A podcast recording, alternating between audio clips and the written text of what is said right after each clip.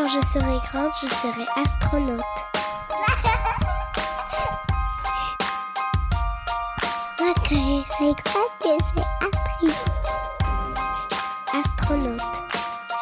Moi, quand je serai grande, je serai actrice. Bienvenue aux enfants du bruit et de l'odeur, qui fait référence au discours de Jacques Chirac prononcé en juin 1991 et qui a marqué toute une génération. Nous nous retrouvons aujourd'hui pour discuter des problématiques que nous avons rencontrées et que peuvent rencontrer les parents d'enfants racisés au sein de l'école. L'école reflète la société. Les enjeux que nous rencontrons sur les questions raciales se jouent également au quotidien au sein du milieu scolaire de nos enfants. Le racisme, les stéréotypes, les discriminations sont des sujets auxquels ils peuvent être confrontés dès leur plus jeune âge. L'isolement, les doutes que nous avons en tant que parents nous empêchent de trouver les mots, les gestes, l'attitude à adopter face au corps enseignant afin de protéger nos enfants.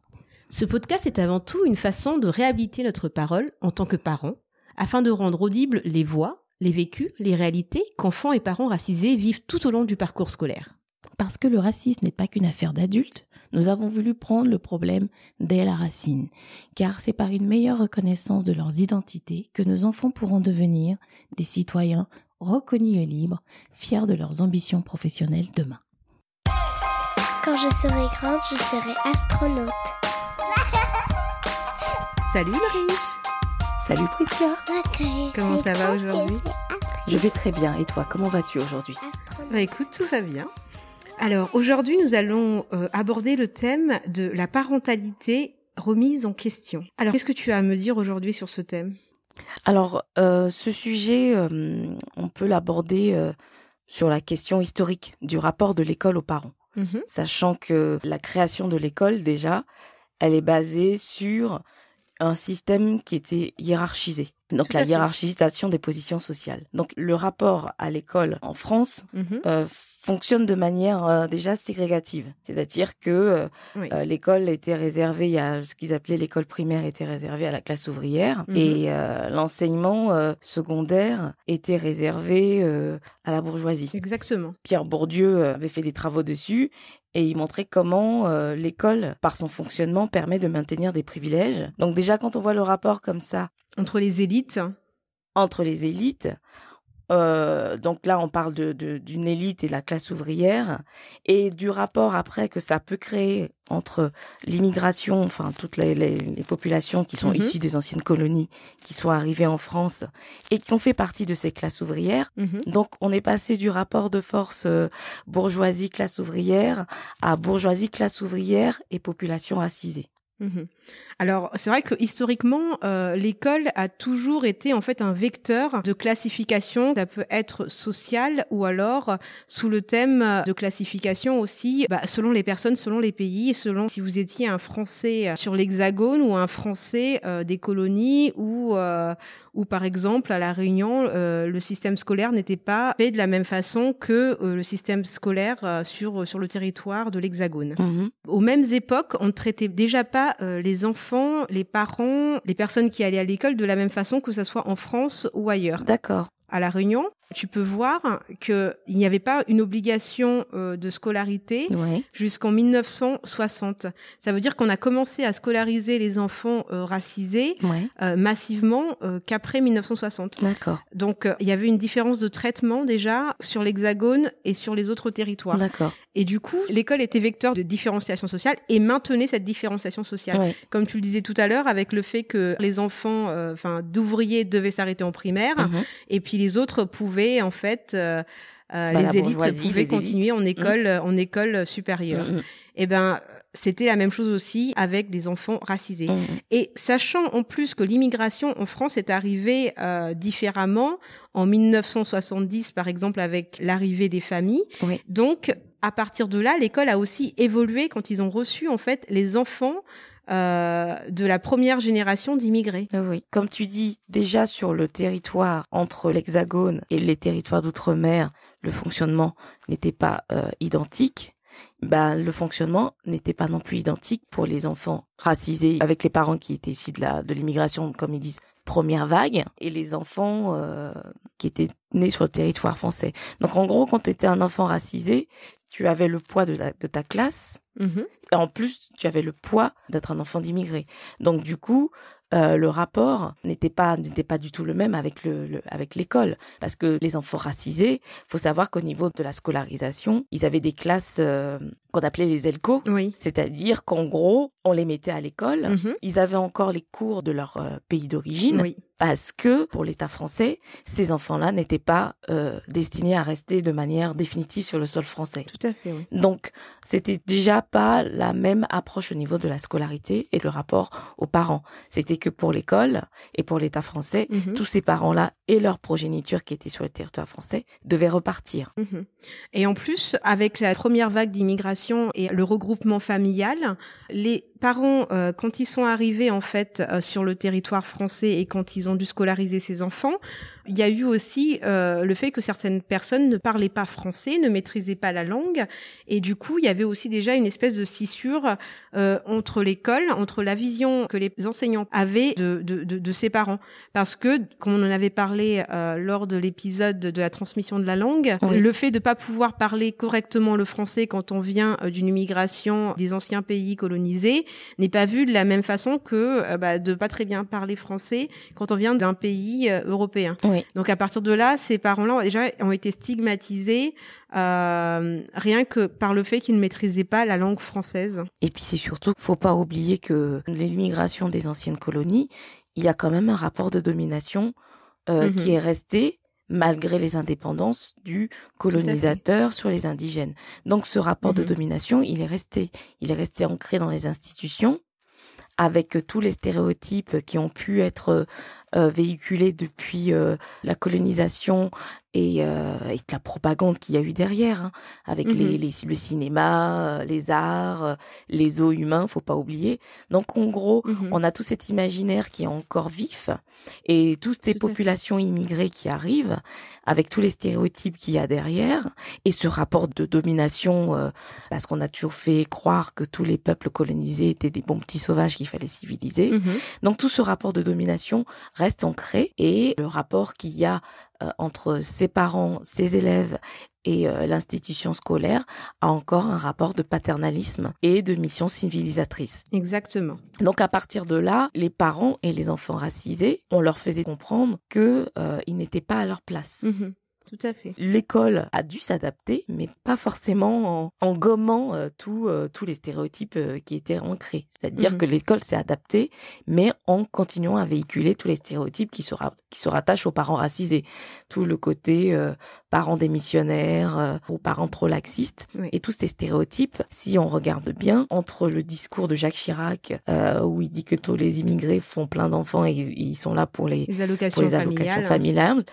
Euh, je pense qu'il y a des parents aujourd'hui qui l'entendent encore et euh, à travers toutes les politiques qui ont été mises en œuvre, euh, je ne sais pas si c'est encore le cas, mais quand c'était l'histoire de, de supprimer les allocations familiales pour les enfants qui étaient trop absents, il y a encore toujours ce stéréotype derrière. On fait des enfants pour les allocations familiales. Il y a derrière ce, le, le fait de supprimer les allocations familiales, le fait de se dire on va punir financièrement Mm. euh, le parent parce qu'en fait il fait des enfants, euh, comme tu disais, juste pour euh, avoir de l'argent sans euh, en réalité prendre en main son rôle de parent, son rôle de, de pédagogue, son rôle de d'éducateur au sein de la famille. Mm. Et c'est vrai qu'on a euh, D'ailleurs, ce genre de stéréotype qu'on entend régulièrement, euh, On- on- encore une fois, avec les papas polygames, euh, voilà, c'est ça. qui ont Plusieurs, plusieurs enfants afin d'accumuler en fait euh, les allocations familiales par enfant. Alors c'est limite si, si ces papas vont devenir euh, milliardaires, hein, parce Voilà, que euh, ça. on parle pas de petites sommes, en fait on parle d'énormes sommes. Mais ce qui est rigolo, c'est qu'en fait ils te disent quand même que ces parents sont capables d'avoir 10 000 euros de prestations euh, dues aux allocations familiales, mais euh, par contre ils vivent dans des dans des logements insalubres, dans des quartiers où Mm. tout le monde est entassé. Mm.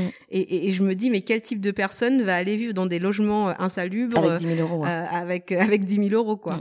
Donc euh, c'est- toujours en fait cette espèce de fantasme Voilà, de fantasme, euh, ça. sans aucune preuve, avec euh, en plus euh, basé sur rien du tout, Mm. euh, sur le fait en fait qu'il y aurait des énormes détournements d'argent faits par les personnes racisées euh, afin de bah, de s'enrichir. Oui. Mais en fait, c'est d'autant plus faux parce que moi, je sais pas toi, mais dans la famille autour de moi ou même dans Mhm. d'autres familles avec d'autres amis que j'ai eus, on a tous eu la pression à l'école parce que nos Mais parents nous ont hein. toujours dit tu fais des études parce que je veux que tu aies un bon boulot. Donc d'avoir cette idée en disant qu'ils font juste des enfants pour faire des enfants, que derrière il y a aucun suivi, c'est déjà méconnaître l'exigence des familles euh, Exactement, racisées. exactement. Quand tu regardes sur le Cairn ou autre, il y a des, il y a, il y a des études hein, de fait sur les relations entre les parents et l'école, et on voit bien en fait dans ces études que euh, ils parlent du fait que les parents ont une haute attente de l'école et que les parents veulent que ils veulent que leurs enfants réussissent en fait. Oui. On a eu euh, cette espèce de, de pression vis-à-vis de nos parents en disant bah non, faut être médecin, faut être avocate, euh, faut être euh, je sais pas, c'était toujours les mêmes choses quoi en fait vétérinaire, euh, chirurgien, euh, Voilà. ingénieur, on avait ces métiers-là qu'on d'ailleurs c'était toujours les mêmes Oui. et on avait cette espèce de pression où il fallait réussir absolument euh, au niveau Voilà. scolaire fallait pour pouvoir avoir monter socialement. Notes, fallait être le plus assidu, Voilà. fallait être euh, euh, le plus sérieux, euh, les devoirs à la maison, euh, attention, t'avais intérêt à Mm. que ce soit carré et tout. Donc donc dire que les parents racisés sont laxistes, qui s'intéressent pas et qui font que des enfants pour de l'argent, c'est vraiment et pas comme tu dis s'il y a des études et que c'est pas pris en compte, c'est vraiment rester bloqué sur ses idées et n'a pas avoir envie d'ouvrir les yeux et puis aussi de se dire que les, les enfin, on va dire l'institution scolaire impose des critères pour déterminer qui est un bon parent et qui n'est pas un bon parent. Donc pour eux être un bon parent, c'est les parents qui vont être présents à toutes les réunions d'école, qui vont faire toutes les sorties, tu vois. L'école impose un modèle du parent parfait. Et attends, parce que faire toutes les sorties, euh, bah, euh, est-ce que tu peux, euh, en tant que parent, quand tu es une mère euh, portant euh, le foulard, alors être bon parent, c'est quoi aussi? C'est c'est être catholique, euh, être, euh, enfin, tu vois, il y a aussi cette idée-là derrière de se dire, euh, bah, euh, même si tu t'investis en fait en tant que parent, si tu veux participer aux activités scolaires, si tu veux faire l'accompagnement, si tu veux euh, intervenir dans la vie scolaire Oui. de ton enfant, parents Oui. d'élèves et tout le reste, eh ben tu Il faut que tu correspondes que à quelque chose. que un voilà exactement tu n'es accepté qu'à une condition Mm. donc à partir de là euh, c'est difficile d'avoir une relation de confiance avec l'école Mhm. quand en réalité tout ce que tu représentes est souvent nié dénigré euh, rabaissé tu es souvent infantilisé euh, je pense que déjà le couple parent-prof c'est quand même quelque chose d'assez particulier Mhm. qu'on soit racisé ou Non, non. oui. Mais en plus de ça, euh, le fait de rajouter en fait des critères bien particuliers au fait d'être bon parent, des, Mhm. des critères physiques hein, carrément. hein, là, on en revient en fait à des critères vestimentaires, physiques, croyances. Euh, moi, je trouve que ça met quand même en plus euh, une espèce de défiance entre entre quand t'es parent racisé et euh, et, et- et l'école. Oui, mais parce qu'en plus, euh, on va dire que si ton enfant se retrouve en difficulté, Mhm, le critère ethnique va, va arriver en fait. exactement. C'est-à-dire qu'en gros, euh, vont supposer ah, il a du mal, bah c'est normal, il doit y avoir trop de bruit à la maison, il doit regarder la télé tout le temps. Ah, ils doivent peut-être vivre dans un logement trop petit, donc euh, ils, a- ils arrivent pas à s'occuper de lui. Ou il y ce a qui, peut-être ce trop peut de être frères le et cas, sœurs. mais, mais, mais ce qui, peut, être, le cas, hein. si c'est le cas, c'est un problème de la société, mais qui n'est pas dû aux parents en fait. hein. Voilà, c'est ça. Ce n'est pas euh, une faute des parents. Hein. Mhm. Et le fait de te mettre en zone ZEP, te mettre dans certaines régions de la France, dans des banlieues et tout ça, euh, c'est déjà un poids que tu n'as pas choisi parce que Mhm. personne n'a choisi d'aller vivre là-bas. Mais en plus de ça, on te le, on te le reproche ce Oui. côté-là aussi en disant, bah ouais, mais vous êtes tant dans un appartement, mais personne n'a choisi de vivre à cinq dans un, dans un, Oui, dans mais un studio. Tu vois, au lieu de te dire que c'est un problème socio-économique, ils vont te sortir que c'est culturel. Tu Mm. vois, c'est dans ce sens-là où je te dis ça. Ils vont dire oui, euh, Mm. non mais c'est parce qu'ils aiment vivre tous entassés entre eux là. euh, Mm. et il y aura jamais le côté, bah oui, euh, peut-être qu'il a un travail qui est précaire. ils essaient de s'en sortir comme ils peuvent. C'est Voilà. souvent en fait les personnes racisées qui ont des postes les moins bien payés, qui cumulent en fait plusieurs travails. Mhm. C'est vrai qu'il y a aussi tout ça. Mais à partir de là, il n'y a pas forcément l'envie de comprendre. Non. Et à la limite, quand le parent est en demande et qu'il veut, et qu'il veut de l'aide, la solution proposée n'est jamais adaptée. Je donne l'exemple, j'ai une maman à l'école qui est maman Mhm. solo Mhm. et qui est- s'est rapprochée de la maîtresse pour euh, avoir avoir de l'aide pour les devoirs, pour avoir un petit peu plus de suivi et tout. Tout de suite, euh, ça a été, bah, si vous n'êtes pas capable de vous en occuper, euh, on va les placer, quoi. Ouais. Cette histoire de placement dont tu parles, on a tendance à enlever en fait les enfants racisés de leur sphère familiale, Mm. parce qu'il y a aussi le fait de, de nier euh, la capacité des femmes noires euh, ou des femmes racisées. Euh, alors, ça dépend aussi. Hein, les femmes asiatiques, c'est encore tout autre chose. Mais euh, les femmes euh, maghrébines ou euh, les femmes noires, en fait, on, leur enlève cette capacité d'être mère. Et ça, depuis toujours, ça a aussi un, un historique. Mm. Par exemple, euh, je vais revenir encore sur mon histoire de- des enfants de la Creuse. Mm. On a quand même enlevé à des femmes réunionnaises leurs enfants pour les envoyer dans la Creuse en France pour les faire travailler. On clair. leur a nié complètement leur parentalité. Et ils ont enlevé l'enfance de ses enfants, puisqu'ils les ont fait travailler. C'était plus des enfants, c'était des travailleurs. Exactement. Ça, ça arrive quand même régulièrement dans l'histoire de la France de nier la parentalité, la capacité d'être de bons parents aux femmes racisées aux femmes noires et aux femmes maghrébines. Et il y a ces stéréotypes Oui. de euh, l'excision, du, de- du mariage de force, tu vois. Euh, donc, de euh, l'autorité je sais pas parent- toi, euh, du père euh, brutal, violent. Euh. Exactement, qui, qui Mm. forcerait ses filles à se voiler, euh, qui serait, euh, Mm. euh, enfin voilà, il y a toujours ce- cette espèce de domination masculine, par exemple derrière euh, la tête de, de, de, beaucoup d'enseignants. Et en Mm, fait, des, des, des- enfants qui sont maltraités, ça n'existe pas que chez des personnes racisées. Hein. Euh, non, la pédophilie, non. par exemple, bah, on on en voit en fait dans des familles blanches, et pourtant. Euh, je, je trouve qu'il y a moins d'inquisition en fait euh, des, des, des familles euh, blanches par rapport aux familles racisées. Il y a toujours ce doute de maltraitance qui plane. On est toujours coupable en fait en, en tant que Bah, parent tu vois, racisé. et cette maman-là, au final, maintenant, elle essaie de se débrouiller par elle-même toute seule. Elle dit parce que je n'ai pas envie qu'on m'enlève mes enfants. C'est même pas essayer de comprendre ce qui n'allait pas. C'était Mm. tout de suite, si vous y arrivez pas, on vous les enlève. Donc elle dit je fais comme je peux. Mm. C'est un peu radical et malheureusement je pense que euh, cette relation aussi de confiance avec l'institution scolaire à cause de ça, Mhm. c'est qu'ils estiment que les parents racisés euh, euh, viennent pas aux réunions, ne s'intéressent pas, mais c'est pas qu'ils ne s'intéressent pas, c'est qu'ils n'ont pas envie de se sentir rabaissés ou renvoyés à un, à un rôle de mauvais parent. Quel parent a envie de se sentir encore Oui, il y a une méfiance. Bah oui, une méfiance. Et, et tu vois, tout à l'heure, quand je te disais par rapport à, hum, au, au risque et tout ça, au fait de se dire euh, les enfants risquent d'être excisés, ça, ça amène aussi une espèce de violence parce que moi, je sais pas toi, euh, mais moi, je me rappellerai toujours de la fois où j'ai emmené ma petite fille qui a euh, qui avait euh, trois ans euh, chez le pédiatre et que réellement ils ont dû regarder en fait son intimité et moi je trouve que c'est quand même super agressif, intrusif d'aller déshabiller des enfants comme ça qui sont pas préparés, de leur demander en fait sans consentement de montrer leur intimité. Moi, je trouve que c'est- réellement une intrusion qui est juste incroyable en fait. On en avait parlé toutes les deux et tu m'as dit que toi aussi, euh, on t'avait demandé pour ta fille de faire la même chose.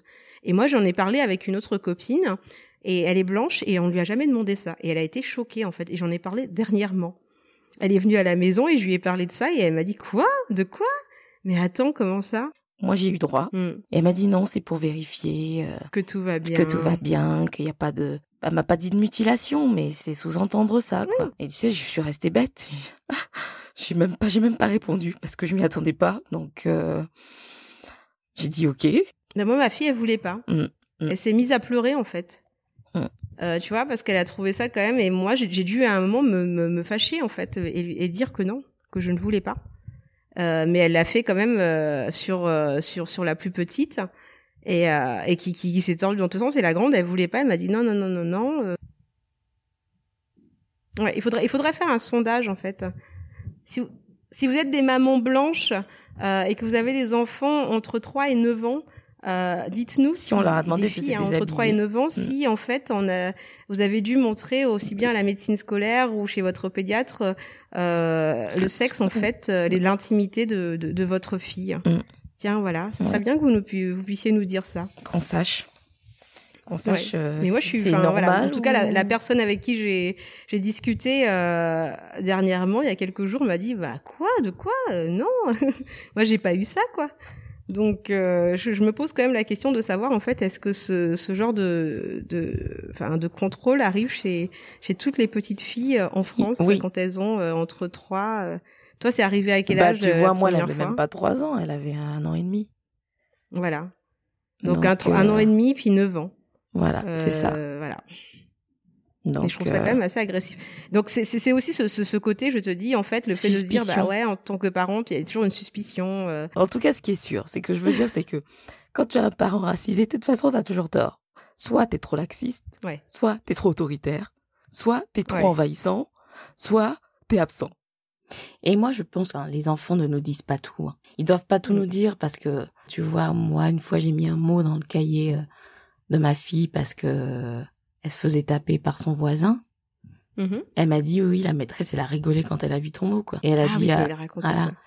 et elle a dit à sa collègue, viens, viens lire le mot, euh, tu vas rire. Ah oui, c'est vrai, elle a dit ça devant ta fille. Viens lire Voilà. le mot, tu vas rire. Elle a appelé sa collègue. euh, Voilà, c'est ça. Mais c'est une forme de décrédibilisation aussi Voilà. des, des parents, quoi, devant les enfants, de faire ce genre de choses. Donc je me dis, t'imagines le sentiment que ma fille a dû avoir en disant, mais elle est en train de se moquer de ma mère là. Mm. Quelle autorité nous on a après quand tu tu dis que euh, le système éducatif peut se moquer de toi comme ça de manière aussi euh, tranquille devant ton enfant. Non, mais c'est sûr. Mais moi, pour moi, c'est même pas une question d'autorité. En fait, ça fait du mal à l'enfant. C'est pas, c'est pas l'autorité qui, qui m'interpelle là-dedans. C'est euh, la façon de vouloir dire à l'enfant.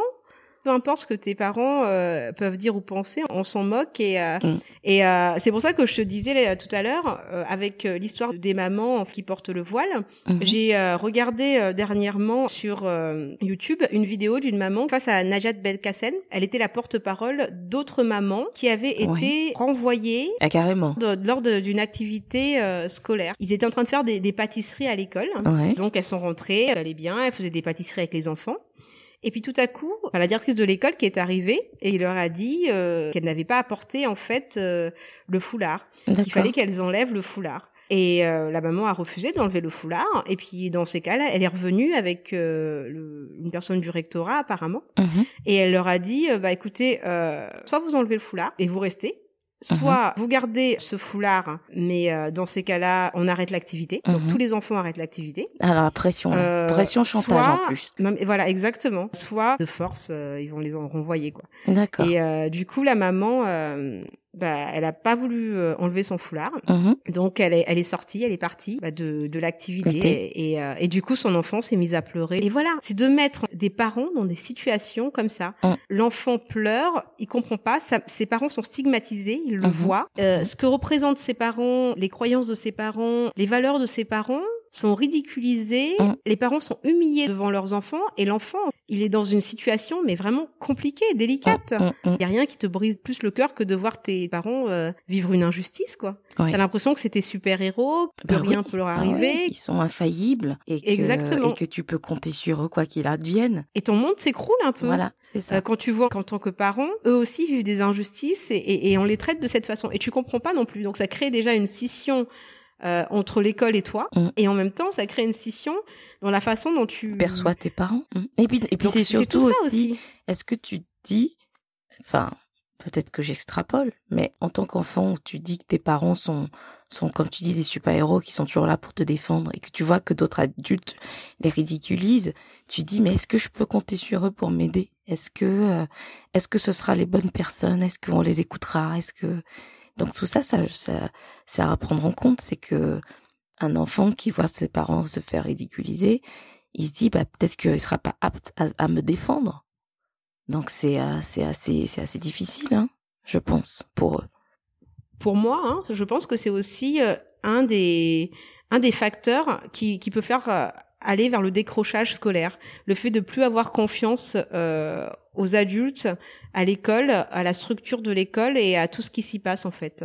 Mm. Donc euh, Et puis à ses moi, à parents partir aussi, du du moment coup. où tu vois, euh, oui, Bah Mm. oui, parce que tu fais plus confiance à tes parents parce que tu te dis bah comment vous pouvez me défendre si déjà vous vous n'arrivez pas à vous défendre? Donc euh, ça, ça ça ça joue aussi hein. Moi, j'étais la seule noire de mon école et euh, ma mère, elle venait très très peu à l'école. Alors, par contre, à la maison, elle était vraiment Mhm. très impliquée. Les devoirs, c'est elle qui me les faisait tous Ah les bah, jours. hey, Enfin, elle, les faisait avec moi. Elle m'aidait, elle vérifiait. Euh, elle regardait toujours le cahier euh, s'il y avait un mot. euh, elle écrivait aussi dans le dans le cahier, si- s'il y avait des informations à Mhm. donner ou autre. Mais euh, elle n'aimait pas du tout à aller à l'école parce que un, euh, déjà les autres parents d'élèves avaient aussi un regard euh, sur elle. Mm. Qu'elle aimait Et pas. euh, elle allait par contre à toutes les réunions de classe toujours. Elle, elle parlait pas à d'autres parents quand elle venait me chercher. Les autres parents d'ailleurs restaient bien entre eux. hein. Mm. Par contre, euh, pour l'école de mon petit frère, lui, il était dans une école où euh, il y avait beaucoup plus de mixité. Euh, donc, euh, mon frère, il avait euh, des copains euh, maghrébins, des copains asiatiques, euh, des copains blancs. Il y avait vraiment plus de mixité. Oui. Là, par contre, tu vois, à chaque fois, il y avait vraiment une énorme différence parce que ma mère, elle restait euh, à parler. Elle venait toujours un peu plus tôt. Bon. euh, elle, elle parlait avec les euh, avec les mamans, les, les autres parents d'élèves, Ouais. et tu voyais aussi la différence quand l'enseignante Oui. était racisée Mhm. ou non. Des, des enseignants qui vont être blancs, bah déjà il y avait un froid, mais réellement entre les deux, quoi, tu vois. Il y, a- il y avait aussi une espèce de méfiance, on va dire. Parce qu'il y avait des stéréotypes, il y avait des jugements, ne serait-ce que la façon dont, dont certains enseignants se comportaient euh, face à une population en fait euh, euh, mixte. Ces stéréotypes, ces préjugés hein, euh, qui pesaient sur elle aussi, euh, du fait de se dire bon bah euh, elle était une personne bah, noire et, euh, et, et les enseignants se comportaient. Il y avait aussi euh, Enfin, tu le voyais en fait, les enseignants, ne serait-ce Oui, dans que leur manière physiquement, d'être. dans leur manière d'être, la façon Mm. de parler, la façon de tutoyer parfois euh, ma mère. Euh, Ah oui, carrément. non mais carrément, ouais, ouais, ouais. Je te dis, j'avais un enseignant comme ça, euh, tu sais, du genre un peu euh, le cercle des poètes disparus. Ouais. Je vais pas citer son nom, on sait jamais, Ouais. mais euh, je l'appelais comme ça à chaque fois. Et il avait tendance à tutoyer ma mère, à faire croire que tu vois, et euh, et, et, et en fait, il, il tutoyait pas les autres parents. Il y avait que ma mère qui tutoyait, Mm. tu vois. C'est genre à sortir la vieille excuse. Non, mais chez les Noirs, il n'y a pas de problème, tu peux Ouais. tutoyer. Bah, surtout qu'à Madagascar, tu tutoies pas les gens comme ça. Tu t'adresses euh, aux personnes selon leur âge, selon euh, C'est pas ton pote, hein. Exactement. Les amis de tes parents, tu t'adresses pas de la même façon à eux. Tu tutoies pas facilement comme ça. Moi, je tutoyais pas les copines de ma mère, par exemple. Selon l'âge de la personne, selon la distance euh, qu'il y a entre vous, en fait, c'est très important de, de vous voyer ou d'appeler les personnes euh, différemment. Et l'autre, il tutoyait ma mère comme ça. Ma mère, elle était, elle se, Elle était outrée. ah ouais non mais elle, elle le regardait, tu sais, euh, elle savait pas trop où elle était tombée là, en fait, voilà. C'est clair. Et euh, ça montre aussi que ce sont des stéréotypes et des préjugés, parce que tu vois, euh, dans la revue internationale de l'éducation familiale euh, de 2009, Mhm. tu as euh, Abdel Jalil Akari et euh, Nima Shankakoti. euh, qui ont écrit donc dans la revue internationale de l'éducation et euh, ils disent dans l'étude en France en particulier euh, il y a un malentendu en fait et le Mhm. malentendu est le produit de l'idéal universalisant de l'école républicaine qui s'adresse à tous en prétendant ignorer le statut social et plus généralement la diversité des élèves au nom du principe d'égalité. C'est le color blind version. euh, Voilà, c'est ça exactement, le color une blind. version. Alors, il dit, or, comme le souligne à juste titre Brunet en 1996, Mhm. l'école ne peut jamais être considérée comme culturellement neutre. Donc, Bah oui, euh, parce qu'il y a une histoire, il y a l'école. déjà l'histoire euh, où c'était euh, le primaire pour les ouvriers Ouais. et le secondaire pour la bourgeoisie. Donc euh, voilà. Voilà. Donc à partir de là, l'école aussi euh, prône oui des valeurs, prône je vais pas dire une propagande parce que j'exagère un petit peu. enfin, à partir du moment où on considère que, que l'école est le microcosme de la société, il y a des choses qui se jouent à l'école quoi. Oui. Les relations entre adultes, la façon dont, dont certains enseignants voient les parents, c'est aussi la même chose que ce que ce que tu vois en extérieur. Hein. Le racisme que tu peux trouver à l'extérieur, euh, tu le retrouves aussi à l'école. Voilà. Et puis il y a certaines mesures qui sont prises, qui sont euh, utilisées à l'école, qui euh, qui relèvent de du, du ministère euh, autre que du ministère de l'Éducation. Mm. Tu vois, par exemple, en 2009, ils ont fait ce qu'ils appelaient ouvrir l'école aux parents pour réussir Oui. l'intégration. C'était un partenariat entre le ministère de l'Éducation et le ministère de l'Immigration, l'intégration et de l'identité nationale. Donc, tu as un truc où on parle d'éducation, d'immigration, d'intégration et d'identité nationale. Oui. Donc, en gros, ils sont partis du principe au ministère de l'Éducation que les enfants qui étaient en difficulté scolaire, c'était dû aux parents. Mm. Et donc, c'est même pas que dans une approche d'éducation nationale, c'est que tu vois que tout de suite, il y a le côté intégration et identité nationale qui est venu se greffer à ça. Donc, ce, ce dispositif, c'était pour dire aux parents, bah, si euh, vos enfants, ils y arrivent pas, c'est peut-être parce que vous n'êtes pas assez intégrés. Mm. Mais tu parles d'intégration de, de gens qui sont français. Ça te montre euh, déjà le- l'estime que tu as pour eux. C'était en quelle année Donc, ça à- déjà? En 2009, Waouh. ils estiment que les parents racisés ne connaissent pas les valeurs de la société française. Et ce que je suis en train de te dire, c'est parce que je l'ai lu. Je l'ai vu dans un dossier Mhm, sur le site de la Canopée mhm. où c'était mis carrément mot pour mot, ces parents ont une méconnaissance des valeurs et des habitudes de la société française. Alors avant, ils allaient dire l'immigration. Maintenant, je suis désolée, toutes les générations qui sont nées en France sont françaises. Donc on peut même plus parler d'immigration. Mhm. Donc tu as toujours ce côté où tu dois justifier de ton intégration Mhm. pour qu'on te considère comme un parent euh, apte à élever ton enfant. Tu te rends compte? Voilà. Donc, en plus d'avoir une domination euh, du corps enseignant euh, sur les parents racisés, dans Mhm. le comportement, dans les rapports, t'as aussi une domination par la culpabilité. Mhm. Parce que quand tu mets en place ce genre de dispositif, Oui. L'échec de ton enfant euh, s'est renvoyé aux parents en pleine tête, quoi. Oui. Non, mais c'est Genre, euh, c'est de ta faute, hein. Si ton enfant y arrive pas, c'est pas nous, l'école. Nous, on fait tout Mm. ce qu'il faut, hein. C'est, c'est toi qui es pas apte à savoir t'occuper de ton gamin. Bah, en fait, du coup, le système se remet pas en cause. Et c'est connu même en dehors de la France, hein, euh, en Angleterre, en Belgique, au Canada. Oui. Cette accusation euh, des parents, d'ailleurs dans cette revue toujours, ils disent les parents d'élèves migrants et ceux de classe populaire sont accusés d'être démissionnaires, inadéquats, absents. Il est vrai que les parents d'élèves migrants sont généralement euh, peu présents à l'école. Au sein des associations de parents d'élèves, leur voix est rarement entendue. Mais comment se faire entendre face à l'attitude paradoxale de l'école qui leur demande de collaborer tout en leur déniant la compétence pour le faire? Mm. Bah, c'est ce qu'on disait tout à l'heure. Voilà. Ce malentendu historique se retrouve de façon moins polarisée peut-être, avec des nuances dues au contexte différent en Suisse, en Belgique, au Canada et dans bien d'autres pays. Mm, mm. Alors, à partir de l'analyse de 64 études récentes, Boetel, en 2003, euh, a montré que les familles appartenant à des minorités raciales, ethniques et culturelles Mhm. sont par ailleurs activement impliquées dans la scolarisation de leurs enfants. Mhm. Donc en réalité, euh, ce sont bien des idées reçues, Oui. tu vois. Oui. C'est un a priori, Mhm. mais quand on fait des études. On montre bah, les parents racisés sont activement impliqués dans la scolarisation de leurs enfants. Mais par contre, euh, ça n'empêchait que euh, à l'école, il y avait des enseignants qui prétendaient que ma mère n'était pas euh, impliquée, alors que je peux t'assurer que j'avais pas intérêt à ramener une mauvaise note.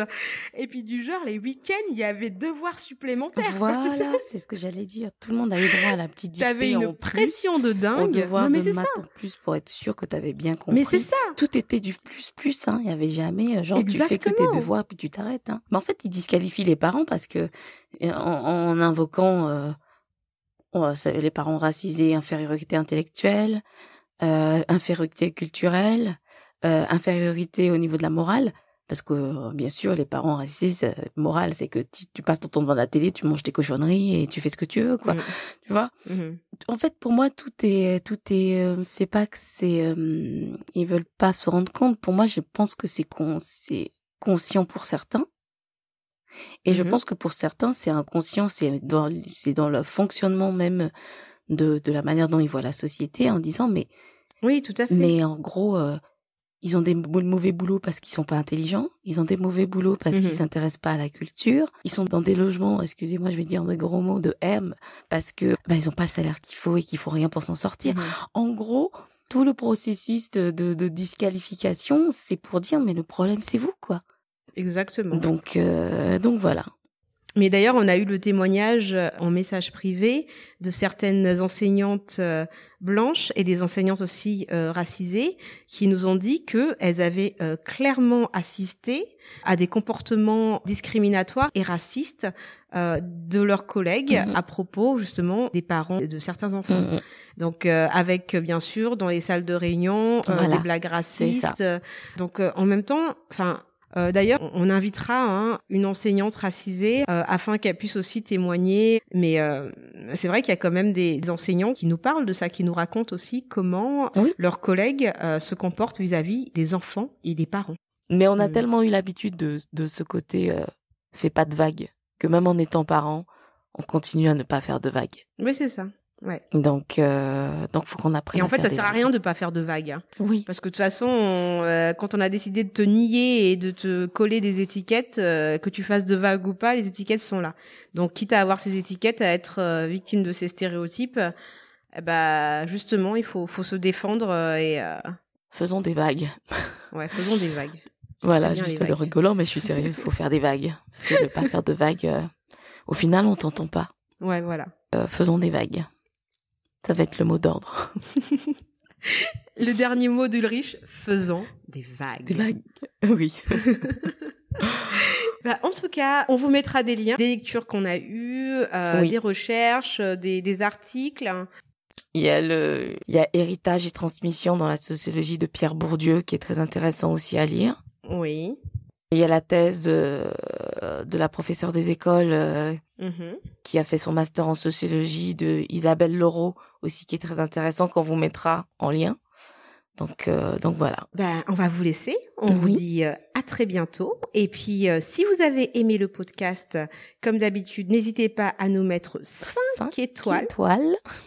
5 petites étoiles sur iTunes, Apple Podcast.